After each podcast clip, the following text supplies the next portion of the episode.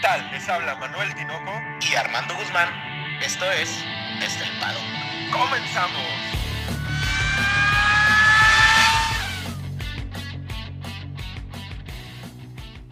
Tinoco, cinco palabras. Que no panda el cúnico.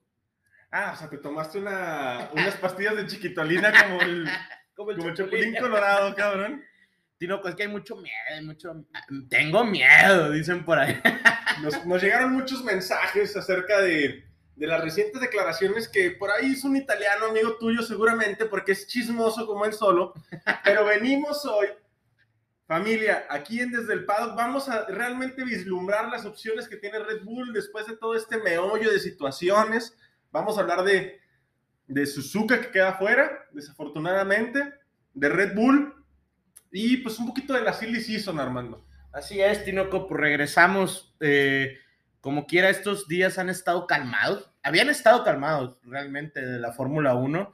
Y pues nada, no queda más que decir buenos días, buenas noches, buenas tardes a todos los que nos siguen en Desde el Paddock. Y déjame darle la bienvenida a su podcast favorito de Fórmula 1 desde el paddock. Nos tomamos una licencia de subir nada más un podcast estas tres semanas. Para que descansen también de nosotros. De ti, cabrón, de ti. Pero, Armando, a ver, ¿qué pasó con Suzuka en Japón, cabrón? Creo que Suzuka, bueno, no Suzuka, Japón representa lo que se debe hacer bien en la pandemia, Tinoco. Discúlpame que lo diga, pero ¿por qué no? ¿Por qué? Aquí, aquí entra la comparación muy grande, ¿no? Y la, fíjate que uno, un comentarista que, que escucho en Palabra del Deporte, Juan Carlos Veraza, sí, sí, es bueno. Creo que es, es, creo que es de los periodistas más centrados, nunca hace comentarios fuera de al, lugar. fuera de lugar, es, es muy centrado y habla de todos los deportes.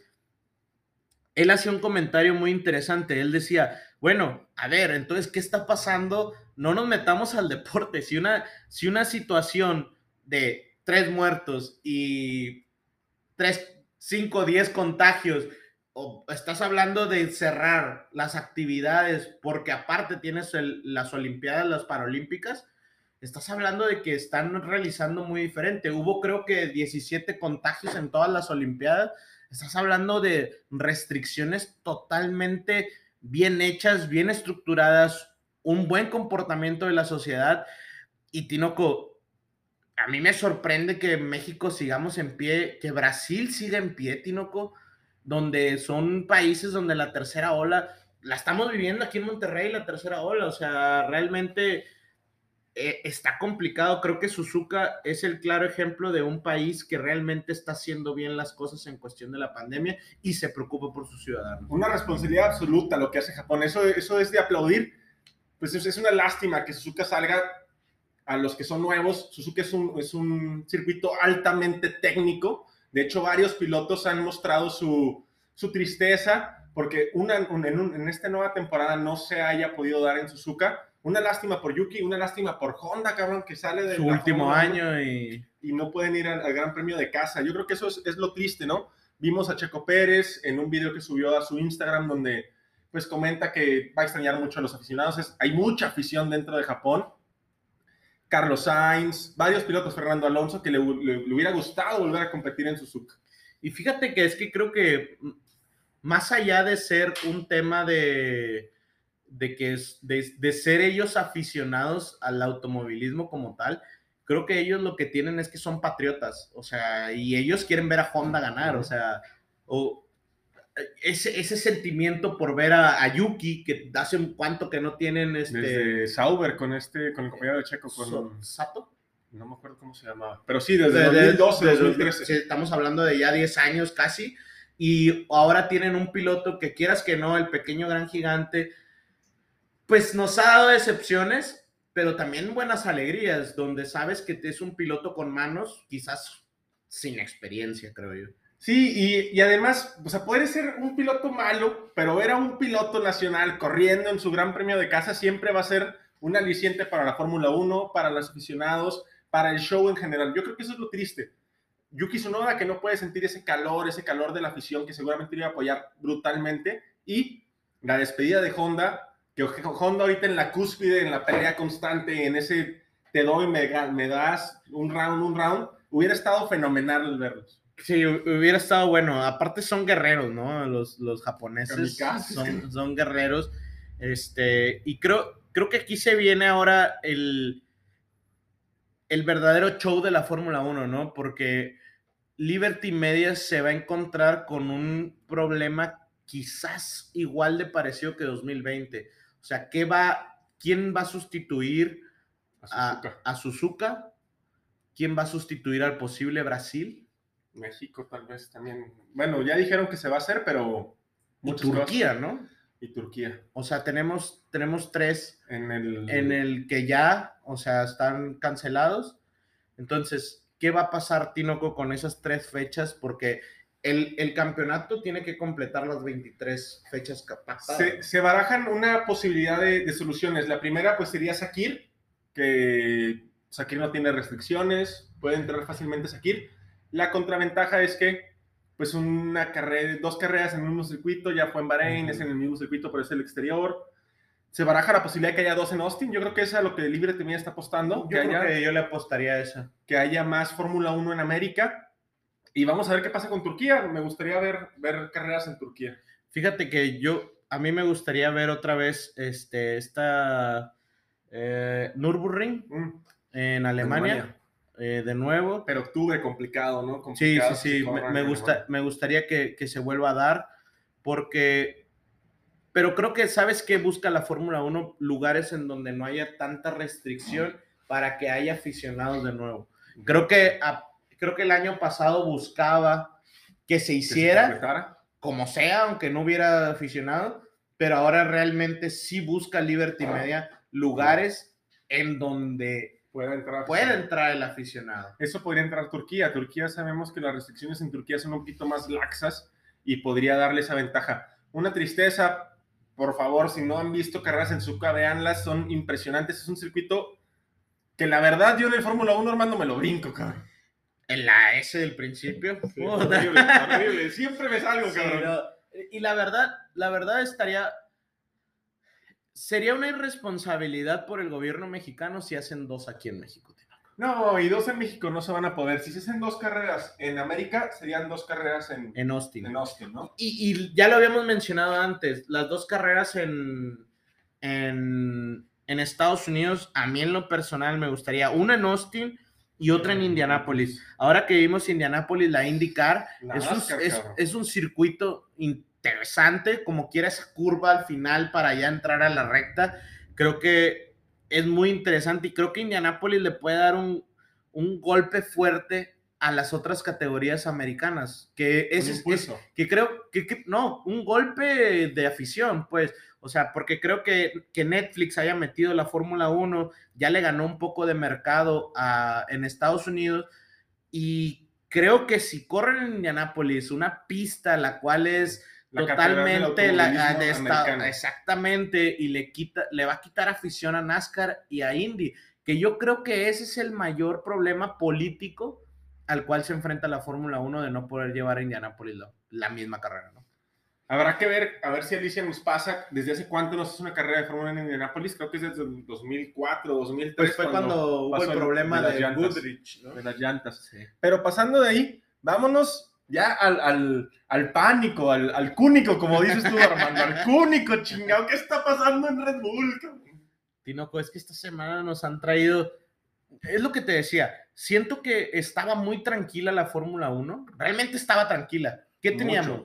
Tuvimos a un Lando Norris tomándose fotos de mexicano Ah, sí. con bigote de japonés o de chino. De chino. De chino. Así Teníamos, como el mío, cabrón. teníamos un Carlos Sainz entrenando, un Checo entrenando, un Max por ahí con la Piquet en, en la playa, no me acuerdo dónde andaba. Latifi Eh, Latifi y Russell andaban de vacaciones. Eh, teníamos ahí, teníamos todos, todos andaban de vacaciones. Y después, Helmut Marco, el viejito, el abuelo, pues nos sale con, Pero es que lo que, lo que, lo con que, cosas. vamos a partir de, de- de algo muy básico, ¿no? O sea, hay un periodista italiano de, de nombre Giorgio Teruzzi, no sé si se pronuncia así, que él, él, él, él dice, Armando, que él tuvo una charla privada, que no hay registros vocales, no hay audios, no hay, Ah, no hay nada. no hay nada. O sea, él, él nada más dice que tuvo una charla privada con Helmut Marco en la que Helmut Marco pues da a entender que está insatisfecho con Sergio Pérez y a raíz de esto salieron un montón de declaraciones que no sabemos de dónde son, porque la verdad las estuvimos buscando y, y no hay un, un periódico, no hay una revista, no hay una entrevista eh, en televisiva, no hay nada, o sea, son De- sus palabras. De hecho, ajá, de- e- ese, ese creo que es el problema. O sea, por ejemplo, Motorlab saca un, un este, un- Una un- nota. una nota diciéndolo y no dice ni quién lo dijo, ni siquiera menciona el italiano, solamente es, ah, Helmut Marco dijo, menciona la fuente, güey. Y de claro. hecho me gustó mucho, hay otro portal, el español, Soy Motor, Soy motor. ellos no hacen, no hacen referencia a la nota, más bien hacen un análisis de si Checo se queda o no se queda en. ¿Qué en ventajas Red Bull. tendría y qué desventajas tendría? Solamente acompañando el- la euforia, pero la nota Tinoco, la original, es totalmente. De hecho, no hay notas en inglés No, de eso. ¿No? No hay Ni notas. europeas. O sea, eh, realmente fue un rumor que empezó a correr y Tinoco, últimamente la prensa italiana no es por ser sangrón, pero ha, ha dejado mucho que desear. O sea, ¿te acuerdas el tema de, Ferrari. de Ferrari? O sea, estás atacando a tu misma Escudería. escudería. Lo dije en- en Desde el Paddock hace unos cuatro podcasts. A ver, te, La desestabilizas, cabrón. Ah, exactamente. Y ahora vienes ah, dejando un rumor en la mesa, nomás con problemas. Pero vamos a analizarlo, Tino. Vamos a analizarlo. o sea, Vamos a analizarlo. Primero vamos a, a ver quién es este Teruzzi, periodista italiano. Porque despertó un. Sí, un, un hervidero, cabrón. Nos Sí. llegaron mensajes a rabiar. Él, es escritor, ¿no? De hecho, tiene un, un libro que se llama Sweet 200, que es la última noche de Ayrton Senna. Tiene 67, 68 años. Es un periodista más o menos reconocido. La Gaceta de los Sports, sabemos que es esta revista italiana, sobre Re- todo re- reconocida, reconocida. ¿no? Le ha dado varios, varios premios, pero volvemos a encontrarnos donde no hay ningún, ningún reportaje real. O sea, fueron sus palabras en una declaración. Y lo importante, Armando, es que menciona que Red Bull tiene opciones. ¿Qué opciones? Ahí es donde, ahí es donde creo que se vuelve. Discúlpame, Tino, como va a poner agresivo. Póngase agresivo. Se me hace pendejo. O sea.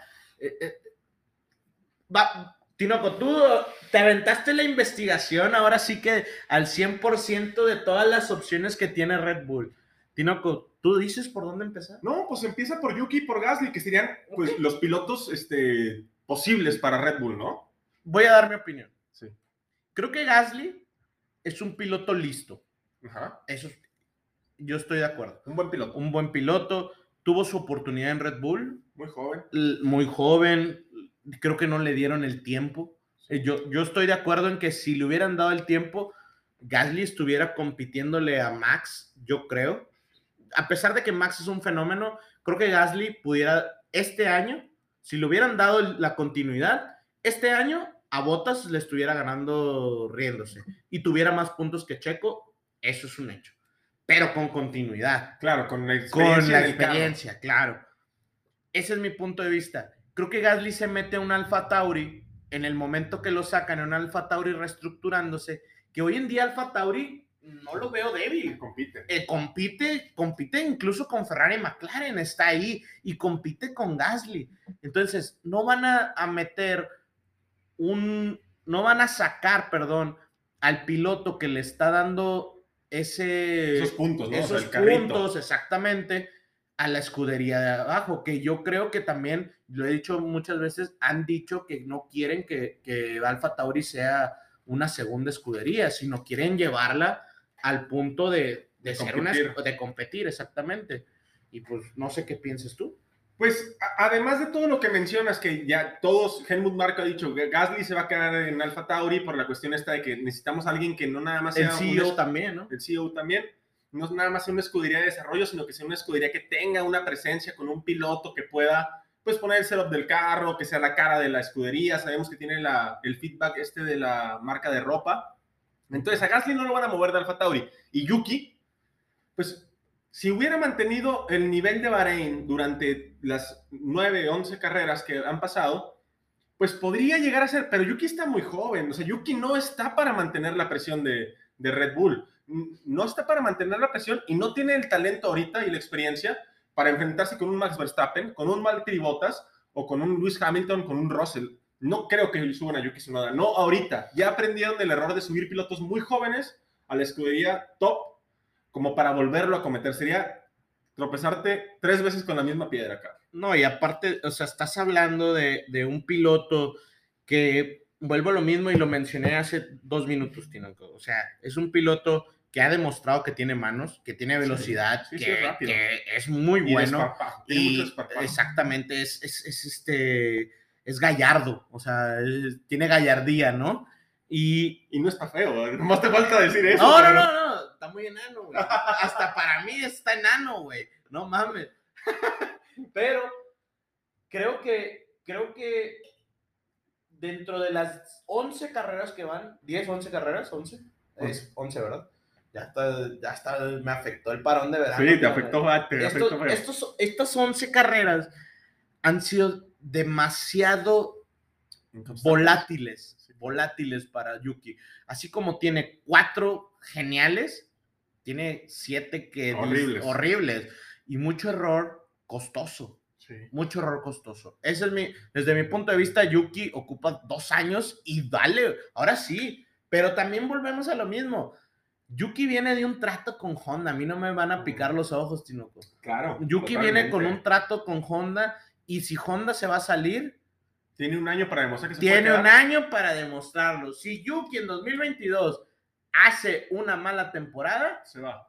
platícanos quién puede venir. Es tío. que a, a raíz de lo que dijo el periodista italiano, se, él mismo comentaba, bueno, en sus twitters que estuvimos revisando hace rato, comentaba que no nada más se barajaban los dos pilotos de Alfa Tauri que desde el paddock ya los descarta para el segundo asiento de Red Bull, ¿no?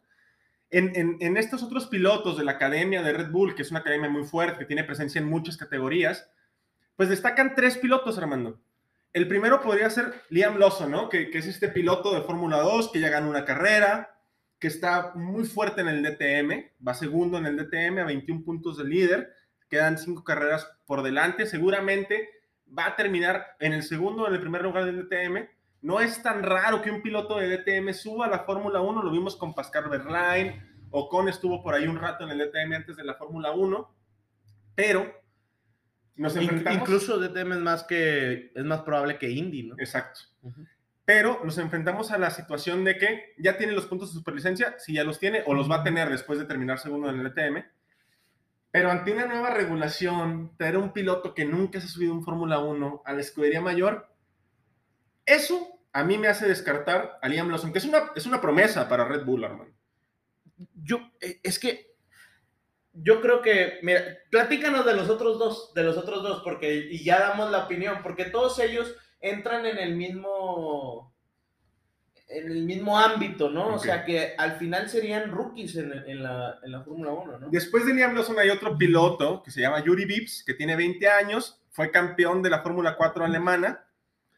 Ahorita, actualmente no cuenta con los puntos suficientes de superlicencia, va en quinto lugar de la Fórmula 2, terminando en el top 10, podría acceder a los puntos de la superlicencia, pero no, volvemos al mismo, no tiene este, esta experiencia en la Fórmula 1 como para llegar, subirse a un carro, poderlo poner a punto, poderle competir a la bestia que es Max Verstappen. Y volvemos a lo mismo, tiene 20 años, tiene, tiene dos carreras ganadas, es un buen piloto de Fórmula 2. La verdad es que tanto Lawson como Yuri Vips son promesas Y completos, y y completos. completos, son, son, son rápidos, son buenos gestores, pero ahorita hablabas de Yuki Tsunoda. Yuki Tsunoda comentan los que saben mucho, por ejemplo Lobato, ¿no? Que vas a odiarlo porque es amante de Fernando Alonso, pero él menciona que tiene que haber un- una transición como de dos años entre Fórmula 2 y Fórmula 1 para que más o menos el cuerpo, el piloto se adapte al carro. Ujú. Sería la misma restricción. Y luego, el mismo periodista italiano Armando se quiere brincar hasta la Fórmula 3. Es que él, él, él- él está estipulando que incluso Helmut Marko está pensando en pilotos de Fórmula 3. Ay, ay. Hay un piloto Pero- noruego, Armando. Pero es que ha pasado. Sí ha pasado, pero nunca una escudería top. ¿Cuándo Ferrari, Mercedes? Sí, no. Nunca. O sea, hay un piloto de Fórmula 3, de Nick Hogger, que está liderando la Fórmula 3. O sea, no la está liderando, la está dominando como Hamilton en el 2020, cabrón. O sea, es, es lo mismo, sin, sin problema. sin, sin tener a botas, cabrón. Pero fue, su, fue su- subcampeón en la Fórmula 4, alema- fue Fórmula 4 alemana, fue campeón de la Fórmula 4 italiana, tiene, es, es una promesa terrible, tiene 18 años, y volvemos a lo mismo. O sea, nunca ha subido un piloto de Fórmula 3 a la Fórmula 1 un equipo top. Han subido, Ocon subió, Valtteri Bottas subió, Max Verstappen subió de Fórmula 3 a Fórmula 1, pero todos pasaron por una transición en una escudería que no te demanda presión, que no gana carreras, que de vez en cuando se sube un podio. Un piloto de esas características tan joven, sin la experiencia en Fórmula 1, ¿podría ser candidato real al asiento de Checo Pérez? Es que todos esos serían candidatos para el asiento de Alfa Tauri, Tinoco. Por Esa, supuesto. esa es la realidad. Ni siquiera Max Verstappen, Tinoco, tú lo decías hace rato en la junta, ni Max llegó directo a Red Bull. No, pasó sí, por Toro Rosso. pasó por Toro Rosso. Mm, Vettel pasó por Toro Rosso. De hecho, Vettel le da la primera victoria a Toro Rosso. Y, pero nadie llegó directo más que los primeros. Sí, sí, o sea, lo- estamos hablando de cuando 2009. nace, ¿no? En el 5. Pero, a ver, yo quiero, yo quiero plantear algo que quizás no has pensado. a ver. ¿Qué si está echando Red Bull todo por la ventana en 2021, pero sabe que 2022 no va a ser competitivo? No me suena a Red Bull. A mí no me suena, pero me lo preguntaban. Y si está apostando por desarrollar en 2022, pierdo campeonato 2022, voy por 2023. Y la cláusula de Max, que si no tiene un carro competitivo cada año. Ah, ahí, Sale- ahí es un candado, ¿no? Es un, Es un candado, candado, o sea, es un no- candado. El futuro Ahora, Red Bull- ahora, si quedas campeón, ¿cómo vas a...? Imagínate que el año que sigue seas un... ¡Qué vergüenza, güey! O sea, yo no creo que Red Bull esté apostando que en 2022 no vaya a ser competitivo. Y es que es, es otro, otro, otro refuerzo para Sergio Pérez. O sea, Sergio Pérez sabemos que su cualidad más grande es, sí, la constancia en carrera a carrera y cómo desarrolla el monoplaza, cómo entiende el carro. Lleva 10 años en la Fórmula 1, por el amor de Dios. ¿Cómo te puede entender un nuevo, una nueva ingeniería del carro? Porque en 2022 vamos a sufrir una nueva ingeniería del carro tremenda. Y subir un piloto que jamás ha tenido experiencia en Fórmula 1 y desechar a Sergio Pérez, ¿por qué? Aparte, a ver, lo que yo creo que sí es importante resaltar y creo que más allá de todo lo que hemos hablado, Tinoco, creo que lo más importante es que no creo que Helmut Marco y Christian Horner, sobre todo Horner, que creo que al final, sí, Helmut es un asesor, pero creo que el que toma la decisión es, es Horner. O sea, Acá más su opinión. Sí, al final es el director, ¿no? Y no creo que no hayan aprendido después de las catástrofe- catástrofes que fueron Gasly y Albon. Porque fueron catástrofes. Claro. El tema de Albon, mucha gente decía, no, es que no ha sido mal, no fue tan malo. A ver, no fue tan malo comparado con qué, güey. Claro. O sea, ah, es que le ganó a Leclerc. Ah, es que le ganó. A ver, le ganó a Leclerc Un Ferrari que con un Ferrari que jamás en su vida nunca lo iba a alcanzar. Le ganó. tú- eh, no pudo con los Racing Points. no pudo. No pudo con los Racing Points. O sea, los Racing Points el año pasado eran mejor que el Red Bull de No Albon. McLaren, Pero no eran mejor, no eran mejor que los Red Bull de Max. No. O sea, entonces creo que ahí es donde hay que pensar esto. Ahora, podríamos meternos a analizar la temporada de Checo, Tinoco. Pues, O sea, la temporada de Checo, ya, ya sacó un, un- la FIA, incluso la Fórmula 1, el Twitter de la Fórmula 1 sacó un balance donde Aston Martin dejó de ganar 80 puntos comparado con la del 2022 y, Ast- y Red Bull tiene 80 puntos más. exactamente. ¿Qué es eso? El factor checo, cabrón. Ahora, vámonos carrera a carrera, ¿te parece? Vámonos carrera a carrera. Vamos a dar nuestra opinión por carrera. Red Bull Racing Honda con Checo Pérez. Primera carrera, no sé si recuerdas, clasifica por ahí del 12. Sí, Clasifica no mal, la Q3, clasifica mal. No se mete la Q3, lo sacan No, en rojo. Ah, lo sacan en rojo, ajá.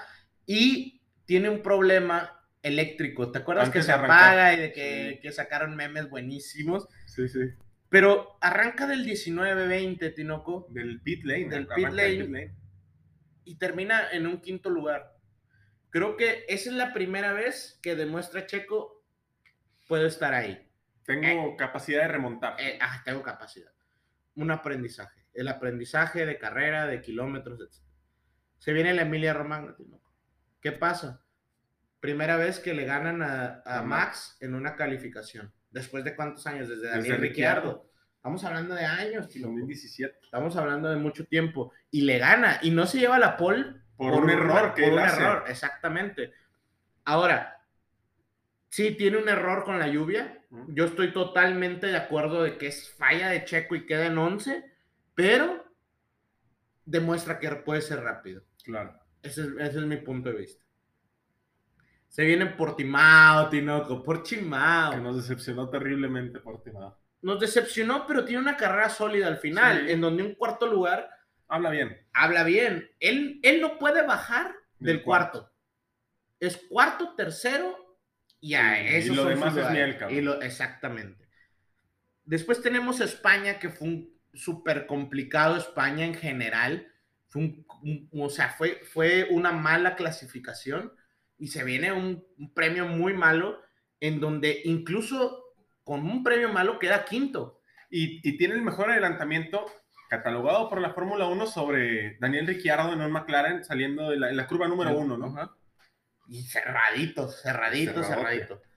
Y después pasamos a Mónaco, donde Tinoco, si hubiera clasificado bien, Sí. no había ninguno con mejor ritmo. No Fue más Max, no Hamilton, nadie tenía mejor ritmo, pero la clasificación sigue siendo un problema. Pero ahí fue culpa de Leclerc, cabrón, que eh, recordemos Claro. que está cerrando Max y Checo, vuelta rápida, Se estampa, bandera roja a 11 segundos, se termina. la Yo creo que es desafortunado porque Che- eh, Checo se hubiera llevado un, segun- un segundo lugar de clasificación y un primero Max.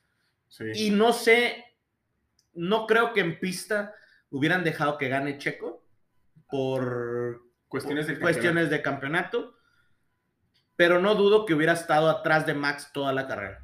Eso no me queda. Le hace un overcut a Hamilton, a Vettel, a Sí, no, hace un carrerón, o sea, hace un carrerón. hace un overcut terrible, como de cuatro posiciones. Estamos hablando hasta, hasta Mónaco, Tinoco, de un quinto, un onceavo por error de él, un cuarto, un quinto, un cuarto. Hasta ahí. Se viene el Gran Premio de Azerbaiyán, que yo creo que no tengo que No, no, explicarles no nada. A nadie, a nadie. a a nadie. nadie. Es un primer lugar. Sólido. sólido, impo- imponente por cómo se da, güey. Claro. Por cómo se da. Yo creo que no fue cualquier cosa ese gran premio. Un tercero en Francia con una carrera No, no. Me acuerdo, me aburrida. acuerdo el team radio de Let's Get Them. Sí. Precioso, cabrón. Y, y al final, Max y Checo hacen una muy buena carrera. O sea, hacen una carrera de equipo. Claro. Una carrera de equipo en donde lo deja pasar a Max Y luego se va detrás y luego se va detrás. diablo. Exactamente, tenemos un tercer lugar. Estira y Austria son malos para Checo, pero estamos hablando de un cuarto y sexto. Vuelve a puntear, güey. O Y sea, puntea alto. y pasamos a los dos grandes premios que a mi parecer Son los peores. son los peores y no creo que sean culpa de él específicamente. Silverstone tal vez. Silverstone sí, vez. pero el, el guiñito de que era el primer sprint race que se sí, con, con Lando Norris. No, y aparte creo que tú vienes de un primero, de un tercero, de un cuarto, de un quinto, de un sexto, perdón. Quieres ya llegar a, a- otra vez al podio, güey. Claro. Y tienes una, una presión. Y Lando ya era muy insistente estando del- de- delante de Checo y Checo tenía que hacer lo que hizo. O sea, ves la opción por adelantar. De, de hecho, lo dice Cristian. De eso, de eso, a tener un piloto. No, lo dice Helmut. Lo dice Christian Horner. Lo dice Cristian, en donde dice, de eso a tener un piloto que esté atrás. No, ¿para qué Yo quieres? prefiero que te desmadres en las barreras, dice, ¿no? Entonces, esos dos, esos dos, este, esos dos grandes premios, creo que son malos, sí, sí son malos, pero a ver, Tinoco, ese dicho de eres tan bueno como tu última carrera, a mi parecer no creo que defina un contrato. Y, y voy, a hacer, voy a hacer un apunte. Tú que eres mercadólogo, cabrón. O sea, tú que eres mercadólogo y nos puedes ilustrar más en esta eh, etapa desconocida de la Fórmula 1. ¿Qué tanto tiene que ver que no haya noticias para que Helmut, Helmut Marco salga y diga lo que dijo? Porque nadie hablaba de Red Bull. A ver, Tinoco, es, es que el tema marketing, hay que entender algo. Yo, yo lo he dicho muchas veces. La, la Fórmula 1 son dioses de la mercadotecnia, Tinoco. Son, son como, o sea, si hay dioses como Heineken, es, es un dios de la mercadotecnia, güey. La, Coca-Cola. la UEFA Champions League es una, es una Coca-Cola, güey, ha sido un dios, ¿no? Eh, la Fórmula 1, güey, en cuestión de relaciones públicas, güey, mercadotecnia, y lo hablábamos la, la semana pasada con Bernie, ¿no? Y creó esto, Bernie, güey, de ser una, ser mediático, problemático hasta cierto punto, pero que engancha a la gente, o sea, más allá de las carreras, porque a todos nos gusta el, el sonido de los motores, el olor del combustible, nos gusta el, el- la velocidad, güey. bueno que no dijiste la que te fuerza. los pilotos. No, cabrón. no, güey, todo, güey, en general, pero no hay como todo el drama que hay alrededor, güey. Claro. O sea, a la gente le gancha. Platicaba con un amigo, mi esposa está ganchada porque hay drama, güey. O sea, es como si ella estuviera viendo una novela, güey, de Televisa, güey. Pero 10 de la nice, güey, pero nice, ¿no? Entonces, esa es la mercadotecnia que maneja Red Bull, güey. Entonces, Red Bull, aparte, güey, no nomás en Fórmula 1, tú ves Red Bull a nivel, todos los deportes que hace, Claro. a nivel la bebida, güey, y son dioses de la mercadotecnia, güey. Monster le intenta competir, güey, Pero no puede. pero no puede, güey. Red Bull tiene alas gigantes, güey, en la mercadotecnia, güey. Al grado que acabo de decir su eslogan, güey. Sí, de años, güey. ¿Me explico? Te da alas. Te da alas, güey. Entonces, es un, es, es un punto muy cabrón. Entonces, no dudo, güey, que haya una estrategia de comunicación y mercadotecnia detrás del mensaje de Marco. No dudo que sí lo haya dicho, güey. Pero de ahí a llevarlo a cabo. De es ahí a cosa. llevarlo a cabo o que Checo esté enterado de lo que va a pasar es otra importante. ¿Por qué? Porque si Checo realmente lo van a echar, va a pasar lo que pasó el año pasado con, con Vettel y no sabía nada hasta que lo echaron. Pero si no lo van a echar, le van a decir, Checo, ocupamos gente, güey, ocupamos que se esté hablando de nosotros, se va a lanzar esta estrategia. Y punto, güey. Sí, claro. Por eso Checo hay declaraciones en donde dice, no, que vamos para adelante, estamos muy bien con el equipo. ¿Por qué? Porque él está tranquilo, güey. Yo no creo, yo no creo que esté sucediendo lo de Racing Point. Yo más bien creo que Red Bull se está aprovechando de dos pilotos mercadotécnicamente, güey, Fuertísimo. fuertísimos, güey. Y lo que pasó el año pasado, ¿no? O sea, Red Bull se dio cuenta el año pasado de toda la situación mediática que hubo con Sergio Pérez cuando lo sacan de Racing Point y que todas las redes sociales, tú te metías un domingo a Twitter y trending Driver topic, of the day, güey. Driver of the Nomás day. con eso tienes, güey. trending topic, Sergio Pérez, Sergio Pérez a Red Bull. Hashtag Christian Horner, contrátenlo, todo el mundo, ¿no? Entonces yo creo que por ahí va, cabrón, o sea, me quiero imaginar, porque no le veo técnicamente, no le veo mercadotécnicamente, no le veo nada, cabrón. yo, yo va más por, por utilizar a sus dos pilotos.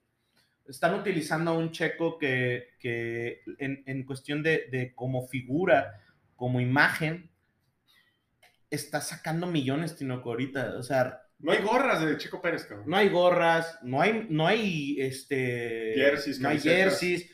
En México, para, o sea, si tú vas a un Oxxo aquí en México, güey, te puedo asegurar que no vas a encontrar Red Bulls, güey. No, O sea, los, y Monster ahora hay. Antes no había Monster porque la gente prefería el Monster, güey.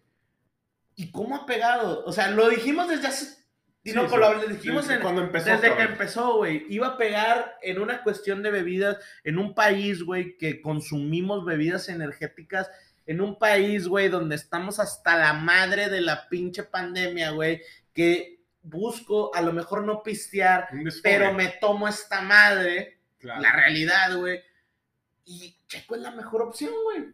No, lo que pasa con móvil, ¿no? Que se roban los cartones de móvil. ¿Hace cuánto no venía un carro de Fórmula 1 a México, cabrón? Y va a venir a Monterrey, llega mañana, o sea. Exactamente. Esa mercadotecnia yo creo que es lo que está impulsando las declaraciones de Helmut Marco, porque Ahora, ahora, hay. también de qué se aprovecha Red Bull. Y, y a lo mejor aquí me voy a escuchar sangrón. tóxico, es tóxico. Tóxico, sí, sí, sí. ¿De qué se aprovecha Red Bull? Que los medios mexicanos no saben una puta madre de Fórmula mexicanos 1. son horribles, cabrón. No saben. Entonces, ¿qué hacen, güey? Repiten una nota de Europa o de Estados Unidos. Y que de Estados Unidos malo. casi nada. Repiten lo malo. Casi todo viene de Europa, güey. Y de España. Entonces, y repite, exactamente, repiten lo malo. ¿Por qué? Porque lo que tú has dicho. Clickbait. Clickbait. O sea, Y me enoja. La realidad, Tinoco, tengo que decirlo. Y hay otra situación. Sí, sí existe un, un- un- una selección o una inclinación por pilotos europeos sobre pilotos norteamericanos, ¿no? Somos Norteamericanos. Bueno, bueno, o sea, por pilotos americanos, ¿no? Pilotos brasileños, argentinos, chileños. Eso también podría pegar, o sea, eso también podría ser un, un- un demérito, que no lo quiero tocar porque a mí no me gusta tocar ese tema, ya lo hemos tocado antes y siempre digo lo mismo, no me, no me- no me gustaría pensar realmente que hay una, una inclinación, nada más por ser europeo tienes que tener un lugar en la Fórmula 1, pero se da. No, pero es que, es que creo que Red Bull, güey, con Max, tiene toda Europa, güey. O el- la parte importante. Casi toda Europa, güey. Incluso en Silverstone había aficionados de Max, güey. Entonces, yo, yo creo que, que quiere acaparar otro mercado, porque al final sí es un negocio el, el- la Fórmula 1, pero más el dueño Sí, sí. de, tiene sus equipos por publicidad para su bebida, que es lo que le da lana, güey. Claro, claro. Es lo que le da lana. Sí, a final de cuentas él pierde dinero en la Fórmula 1 y lo recupera con toda la mercadotecnia. Claro, güey. Entonces, yo creo que Checo, a pesar de todo, no creo que. Es, ok, está bien el mercado mexicano, pero ¿cuánto mexicano o mexicoamericano hay en Estados Unidos, güey? Que se siente mexicano, aunque no sea, y va a apoyar incondicionalmente O y va a ir a Austin, güey. A mí no, yo no dudaría, güey, que en Austin Se hubiera pinte, chingos de Se mexicanos. pinte, se pinte. Chingos, güey. Mucha Texas, gente- Texas es México. Mucha gente de Monterrey incluso está comprando no boletos para el Gran Premio de México. ¿no? Boletos para el Gran Premio de. Austin. Sí, sí. O sea, es, es impresionante esto. Entonces, quisimos hacer este, este gran, gran, este, pues, inmersión en el tema para darles tranquilidad sobre todo, Armando, porque nos llegaron mensajes tremendos de es que Checo ya no va a estar en Red Bull. Tranquilos, que aquí está desde el paddock, realmente vislumbrando el futuro de Sergio Pérez, chingado. Desde mi punto de, mm, o sea, mi opinión es, dejemos que pasen carreras. Creo que se viene Spa, una carrera que, a mi parecer, si no llueve, es muy buena para Checo. Sí. creo que puede tener un muy buen rendimiento. Creo que yo pienso que por la batalla en el campeonato, yo creo que Red Bull va a llegar con todas las mejoras para los dos carros. Yo no creo que, que se hayan dejado estas dos semanas ah, echadas por la ventana. Yo creo que llegan con todo. Y a mi opinión es, hay que esperar, hay que esperar porque realmente Checo tiene un 80% de, po- de posibilidades de renovar. Necesitaría tener una segunda parte de- horrible, desastrosa. desastrosa y realmente no dejarnos llevar por las últimas dos carreras. Yo siento que es más, la última carrera obviamente no es culpa de Checo. no Checo tiene- estaba en tercer lugar antes del, choque. Silverstone sí, Silverstone, Silverstone, tiene, sí, su, Silverstone. tiene su detalle, pero no ha tenido una mala, mal inicio de temporada. Y aparte, creo que lo único que le pide Red Bull, o que le- yo supongo que lo único que le pidió Red Bull, es estar chingándole la madre a Valtteri Bottas.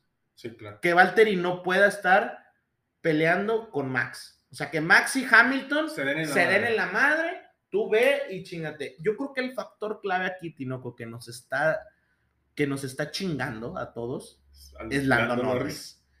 Pero McLaren ya también va a dejar de evolucionar el, el monoplaza, el MSL35M, y eso le va a dar una, una Tranquilidad. tranquilidad a Checo. Ahora, en el 2020, la mejor, tem- la, la mejor parte de la temporada del 2020 fue la segunda. Le- Les dijimos hace dos o tres podcasts que espérense a ver lo que Checo puede hacer en la segunda parte de la temporada. Son circuitos que le dan mejor, ya tiene una mayor adecuación al monoplaza. Tranquilos, no va a pasar nada. Yo te juro, Armando, que Checo está firmado ya con Red Bull. Esas son palabrerías baratas. Y vamos a pasar, si me lo permites, a Fernando Alonso que va a ser una exhibición tremenda en Le Mans este fin de semana. ¿eh? Ay, ay, ay, este Fernando anda metido en todo, Tinoco. Pues ya ganó dos veces Le Mans, cabrón. es el único, es, es que él podría ganar la triple corona, porque ya ganó Mónaco, Nomás le faltan las 500 las millas de 500 Indianápolis, millas de Que las corrió y las perdió. y yo creo que las va a volver a correr en algún momento. Fíjate que estaba viendo un video en donde eh, mencionaban los grandes este, las grandes batallas de Fernando Alonso. Hay que admitir algo, es un piloto aguerrido. Es un Sí, piloto no. aguerrido, es un piloto No importa en qué posición esté, él pelea cualquier posición. Y yo creo, Tinoco, que si le dan un, un- un carro competitivo, Tinoco, las batallas serían desastrosas. O sea, si la batalla con Max Hamilton, que Hamilton es un poco más reservado que Max, a pesar de todo, Sí, más, más. más, menos, menos agresivo, Claro. una pelea Max Alonso, Tinoco, nos morimos todos, se me hace. O sea, No, pasa lo de Silverstone Segunda guerra carrera, mundial, cabrón. tercera guerra mundial, güey. No, O sea, hay un pedo gigante, güey, en donde es de esos pilotos que no tiene, no tiene, ¿Ética? no, sí tiene, sí tiene, pero creo que no tiene miedo al contacto, güey. No, pues le ha pasado lo que le ha pasado, cabrón. O sea. Hay que recordar que Fernando Alonso ha competido, yo creo que en todas las series de carros, o sea, ha competido rally, ha competido mundiales de resistencia, compitió en la Indy, compitió en muchos lados, y eso le da un feedback muy cabrón. Lo que va a pasar en Le Mans a mí se me hace muy, pues, poético, cabrón, porque Le Mans, la corona francesa, va el Alpine, que no es el Alpine, es el Renault de Daniel Ricciardo, Ricciardo del 2018, 2019, perdón, con la livery de Alpine, pero es la primera ocasión que va un Fórmula 1 en exhibición antes de la carrera de Le Mans, cabrón. Eso, eso es importante a- a- Y- en, en- en la cúspide del automotor, güey. Y es que Le Mans, los hipercarros que le llaman, Sí, o sea, son, son realmente carros muy evolucionados, güey. O sea, estamos hablando de Toyotas, que Sí. son otro nivel. De hecho, Toyota ha dicho, es que a mí me sirve más la evolución en Le Mans, en el WEC, que en En la Fórmula Fórmula 1. ¿Por qué? Porque yo de aquí paso a mis, a mis, A mis carros, carros de ¿no? calle. Ajá, ¿no? de calle. A los que tú y yo compramos. Entonces, Tinoco, ese, ese tema de Le Mans creo que, como dices tú, es, es más poético, es más de libro, es más novelístico, no sé cómo llamarlo. No, a mí, a mí me encanta que, que por ahí vaya a estar, este, también va a estar Ocon, nada más va a estar Fernando Alonso. Este fin de semana no hay Fórmula 1, pero está Le Mans. De hecho, la pole la ganó un mexicano, cabrón. Que también estaría bueno pues, Investigar. todo. apoyar, apoyar ahí al mexicano, güey. ¿No? Mira, Tinoco, pues cierra, cerramos la semana pasada con una, un Indianápolis de Indy muy bueno, Sí. con un pato ex, ex- Exultante, güey. eh, tú cabrón, güey, una pole, luego queda quinto lugar por fallas ahí de, de ritmo, creo que ahí sí tuvo un, un tema ahí él. Se posiciona en el segundo lugar de la Indy. Sí, yo creo que está en la batalla, creo que hace una presión, yo lo he venido diciendo, hace una presión Sobre muy fuerte sobre Ricciardo y se viene Le Mans esta semana y Tinoco, pues entramos el lunes, gracias a Dios, gracias al señor Carrera, gracias a Bernie, gracias a todo mundo, gracias a todo mundo, pero hoy entramos a semana de carrera esta que viene. Sí, se viene Spa, Spa Franco Champs, es- es- está, muy- está genial. Estamos armando ya el podcast de ¿Cómo llegamos a la cómo segunda llegamos parte? a la, a la segunda a la segunda parte de la temporada. No se pierdan el podcast que va a salir el jueves en la mañana, antes de las prácticas libres, para que sepan todos los detalles técnicos y pues claramente la opinión de Armando y de Tinoco de Spa Franco Champs, cabrón. Por ahí, Tinoco, eh, tú mencionabas ahorita con Checo la segunda parte y creo que no habíamos mencionado, no recuerdo.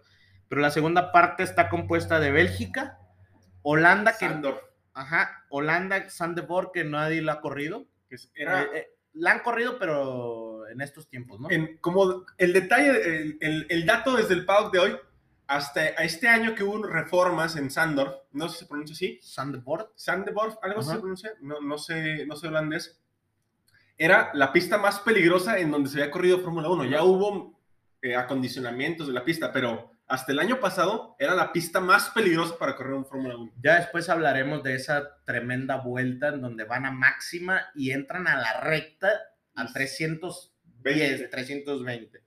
Después pasamos a Italia, se viene Monza, se viene La Monza segunda sprint race en Yo Monza. creo que ahí va a estar bueno. Se viene Rusia, que creo que Rusia es súper bueno para Checo, ya ha ganado ahí dos veces este Podios. podio. Se viene Turquía, que ese no estamos seguros si se va a hacer, esperemos que sí. Es, bonito, es, es bueno. Es un- y se le ha acomodado a Checo. Japón, que es el que tenemos en duda, que es una semana, dos semanas antes de Estados Unidos, que es muy probable que entonces sea dos semanas de Estados Unidos. Se viene México, Brasil, que está en duda, y luego tenemos otro en duda. Son dos semanas en duda del lado americano, que es lo que hace que se vuelva complicado. Por ahí sonaba un circuito argentino, pero Tinoco, estamos hablando de Argentina, no creo que... No, no, Se no, mueve- no me parecería que la Fórmula 1 quisiera ir a Argentina, no al menos este año. Y no por mercadotecnia, no, no le va a aportar nada ir a Argentina. No, no, no este año. No este no este año. Por ahí yo creo que se me haría más viable hacer tres grandes premios en Estados Unidos. La verdad, o sea, Estados Unidos tiene... Sí, una mercadotecnia. no, deja tú la mercadotecnia. Tiene un mercado bueno y tiene una cantidad de circuitos muy buenos. Sí. Todo lo que es la Indy. todo me volvería loco si van a una laguna seca. O sea, ahí yo me volvería loco. Sí, creo que no tienen las especificaciones de Fórmula 1, pero por ejemplo, tú ves una carrera de Indy en Laguna Seca, Tinoco, y es impresionante. Esa, esa, ese- esa chicana de bajada, güey. Pero bueno, se viene Brasil, tenemos otro to be confirmed, que no sabemos si, si será el 19-21 de noviembre. Cerramos con Saudi Arabia, que es otro circuito nuevo Urbano. urbano y Abu Dhabi. Que yo creo que este, este calendario de 3, 6, 9, 12 carreras, yo creo que es muy bueno porque creo que Checo ya va a tener, ahora sí ya va a poder hacer, sacar el máximo del, del monoplaza. Se baraja también la posibilidad de que la Fórmula 1 regrese a Malasia, que también sería un buen circuito en Malasia. Pero vamos a ver, o sea, la Fórmula 1 nos demostró el año pasado que tiene la capacidad de logística para afrontar cualquier situación y cualquier caída de gran premio. Yo, yo creo que si acaso, o sea, en términos de, de logística, sería mover Estados Unidos, un, retrasarlo. yo creo, yo creo que retrasarlo o brincarse México o México también retrasarlo, los dos, para aventarte dos o tres grandes premios en Europa Ok, o en Asia. o en Asia, que no creo en Asia, o sea, a mí me encantaría China regresar, que regresara el Gran. Premio de China, es genial, pero volvemos a lo mismo de países que tienen restricciones muy fuertes, o sea, al final la Fórmula 1 anda buscando ¿Dónde? dónde. ¿no? Pero circuitos sobran alrededor del mundo y como les comentábamos, o sea, la Fórmula 1 tiene la logística terrible para solucionar ese tipo de cuestiones. No se les olvide que ya la siguiente semana, semana de carrera, regresamos a los horarios normales, nos tomamos esta licencia para descansar un poquito y que descansen ustedes de Armando porque es, yo sé, muy, muy pesado estarlo escuchando dos veces a la semana. cabrón. Pues Tinoco, jueves temprano y, do- y domingo en la noche, bueno, lunes en la mañana del, después del Gran Premio, tenemos los, los podcasts. Y ahora sí agarrar ritmo, otros 12 grandes premios, Tinoco, que creo que esta segunda parte va a estar, pero color de hormiga. Color de hormiga, cabrón. No se les olvide, la siguiente semana Spa Franco Champs en Bélgica y nos despedimos diciendo, Armando, Box, box. Box Box, Armando. Box, box, Tinoco. box, box. I would, like to go to the end. We're happy for you to.